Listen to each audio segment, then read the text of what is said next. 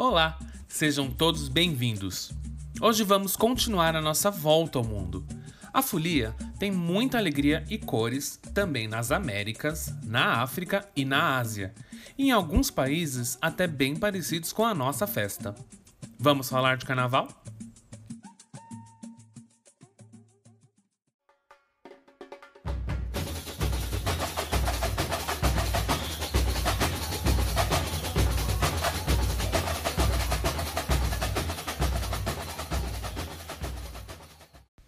Oposto ao Brasil, que tem sua festa em épocas acaloradas do verão, Quebec, no Canadá, recebe os foliões com o maior número de roupas possíveis.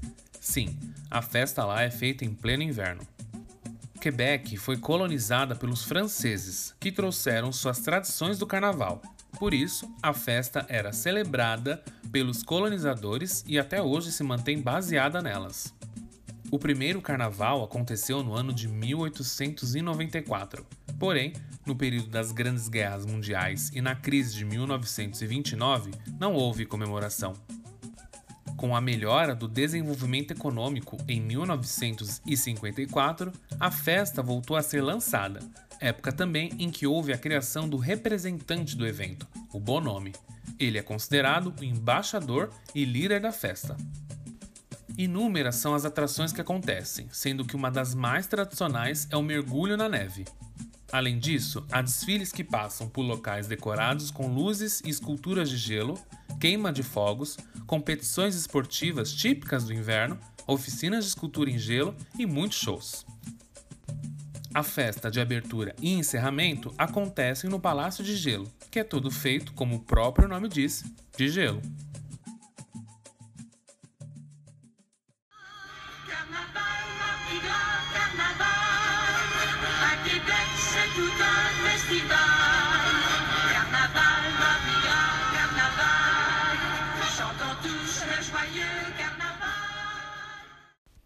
Nos Estados Unidos, a principal cidade responsável por garantir a festa dos foliões é Nova Orleans.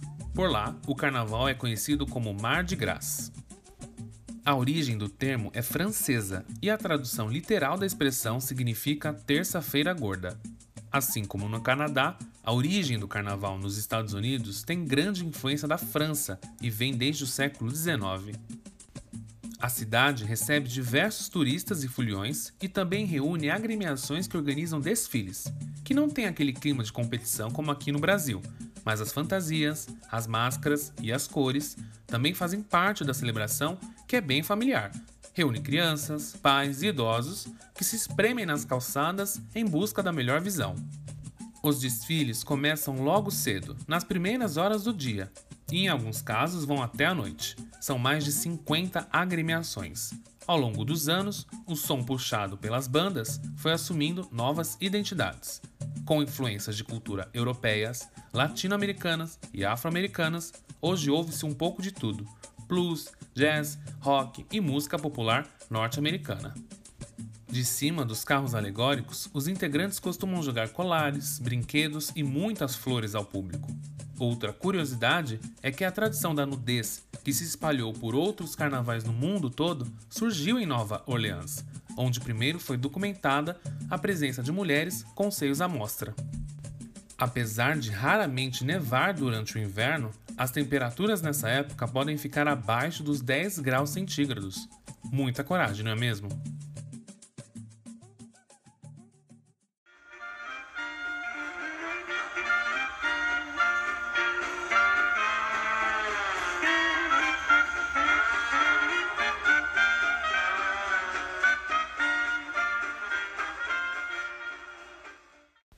No México, um dos carnavais mais reconhecidos é o da cidade portuária de Vera Cruz. Antes do carnaval, no início da civilização, os povos antigos já usavam máscaras, fantasias e o conceito da festa em diferentes épocas do ano, de modo que esse costume pode ser considerado a origem desse carnaval. Durante o século XIX, era celebrado como uma festa das máscaras nos melhores salões da cidade, e quando os foliões se dirigiam a elas, desfilavam pelas ruas com as suas máscaras, atraindo assim moradores e curiosos que participavam dessa agitação nas ruas. Desde o início do século XX, os carnavais são organizados por um comitê formado por cidadãos voluntários. Em 1925, foi formado o primeiro comitê executivo do Carnaval de Veracruz.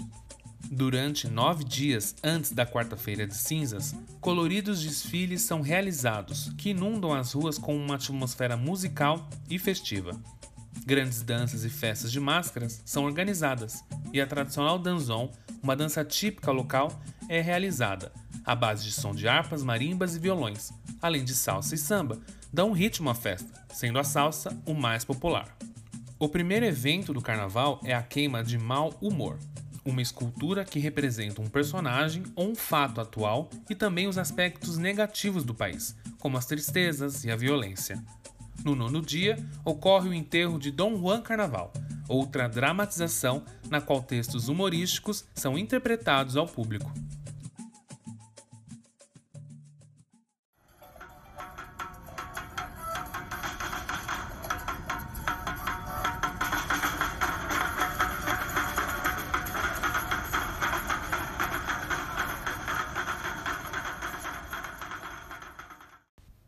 Carnaval boliviano é celebrado em Oruro, conhecida como a capital folclórica do país. A cerimônia mistura os costumes andinos tradicionais com referências católicas e vem desde os tempos pré-colombianos, baseados na invocação de Pachamama e do Tio-Supai, sincretizados respectivamente nas figuras da Virgem Maria e do demônio.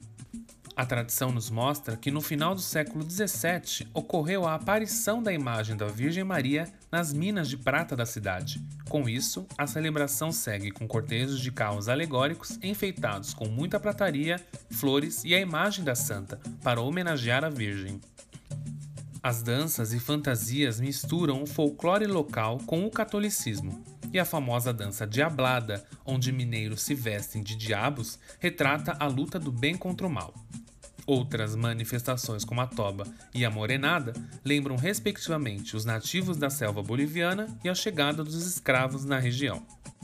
Todos os anos, durante os seis dias de festa, o carnaval dá lugar a uma série de artes populares na forma de máscaras, tecidos e bordados. Porém, a parte mais importante é a esplêndida devoção à Virgem, durante a qual os dançarinos caminham por 20 horas sem interrupção ao longo dos 4 quilômetros da procissão. São mais de 28 mil dançarinos e 10 mil músicos, que estão organizados em cerca de 52 grupos diferentes.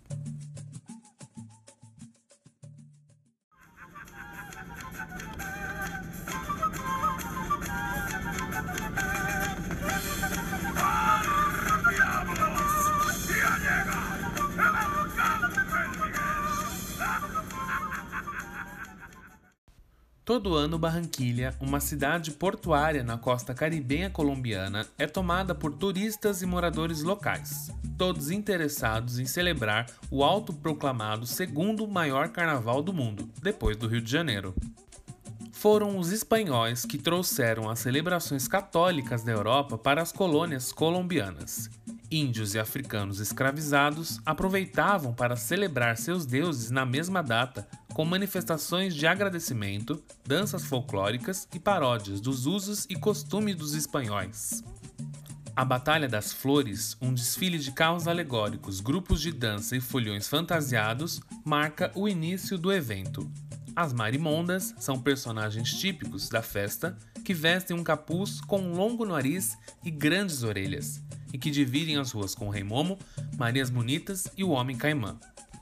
A principal atração é a carruagem da rainha, que chega para jogar flores ao público, acompanhada de uma grande corte de príncipes e princesas. A celebração segue com o festival de danças especiais, o festival de orquestras, o encontro de comediantes, entre outras atrações. E se encerra na terça-feira, com o enterro de Joselito Carnaval, um dos personagens mais simbólicos da festa. Ele representa a alegria, mas morre após quatro dias de intensa folia. Seu corpo é chorado e sepultado pelas viúvas que partilharam os dias de alegria com ele. Este festival de quatro dias acontece em todos os anos, quatro dias antes da Quarta-feira de Cinzas. E em 2003, o Carnaval de Barranquilha ganhou o título de Patrimônio Cultural e Imaterial, dado pela Unesco.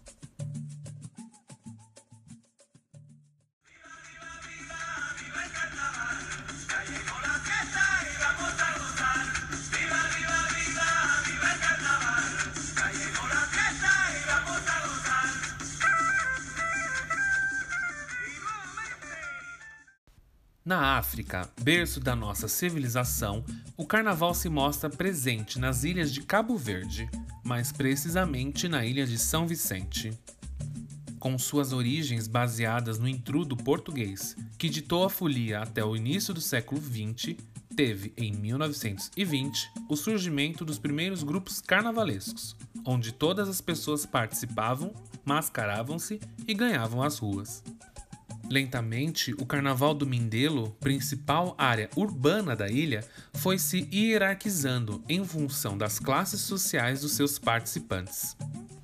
As elites faziam seus bailes no interior dos clubes, que eram de acesso reservado apenas aos sócios e nunca saíam às ruas.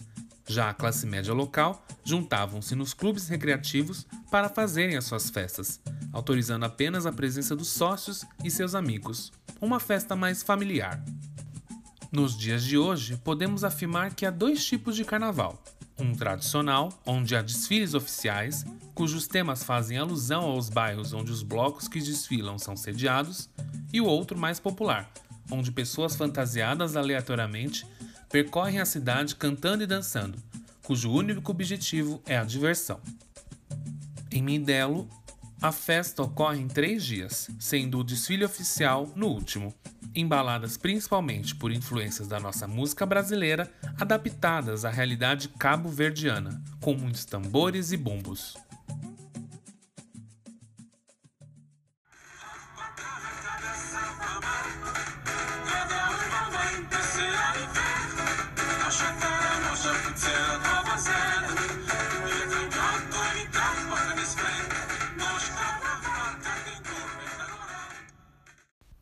O carnaval no Japão existe por influência brasileira. Um dos festivais mais famosos em homenagem ao carnaval é o Asakusa Samba Carnival. Realizado todos os anos no mês de agosto, chega atualmente em torno de 5 mil participantes, distribuídos entre 20 escolas de samba e atrai cerca de 500 mil pessoas nos desfiles.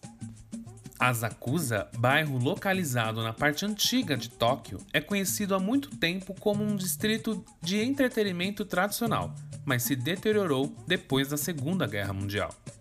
Em agosto de 1981, uns grupos de lojistas locais iniciaram um carnaval em colaboração com a administração local, para criar uma nova atração para o bairro. Desde o início, como no Carnaval do Rio, as escolas de samba competiram, nas quais também foram distribuídos alguns prêmios em dinheiro. Embora o Japão na época tivesse pouco desenvolvido na tradição do samba, ao longo dos anos, mais escolas profissionais se desenvolveram, favorecido por brasileiros imigrantes.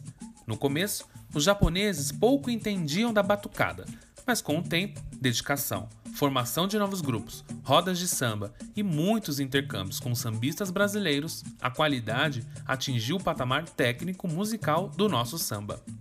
Tem japonês mandando ver no samba no pé, e tecnicamente o desfile fica parecido com o do Brasil, em menor escala. Cada escola tem que ter no mínimo 150 componentes, bateria, comissão de frente, samba enredo, ala de baianas, casal de mestre sala e porta-bandeira. Hoje, o Carnaval de Asakusa virou uma festa muito popular e é o segundo maior carnaval brasileiro fora do Brasil.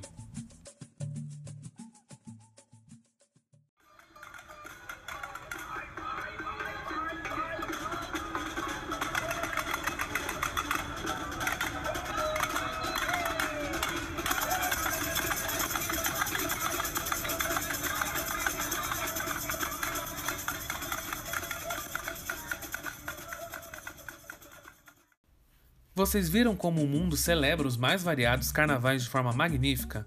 E olha que tem muitos outros países pelo globo que cultivam a folia. O importante sempre é viver essa festa com toda a alegria possível e respeitar as suas origens. Bom, agora eu vou me despedindo porque é aquela hora sagrada, a feijoada. Eu espero vocês no próximo episódio. Um beijo e até lá!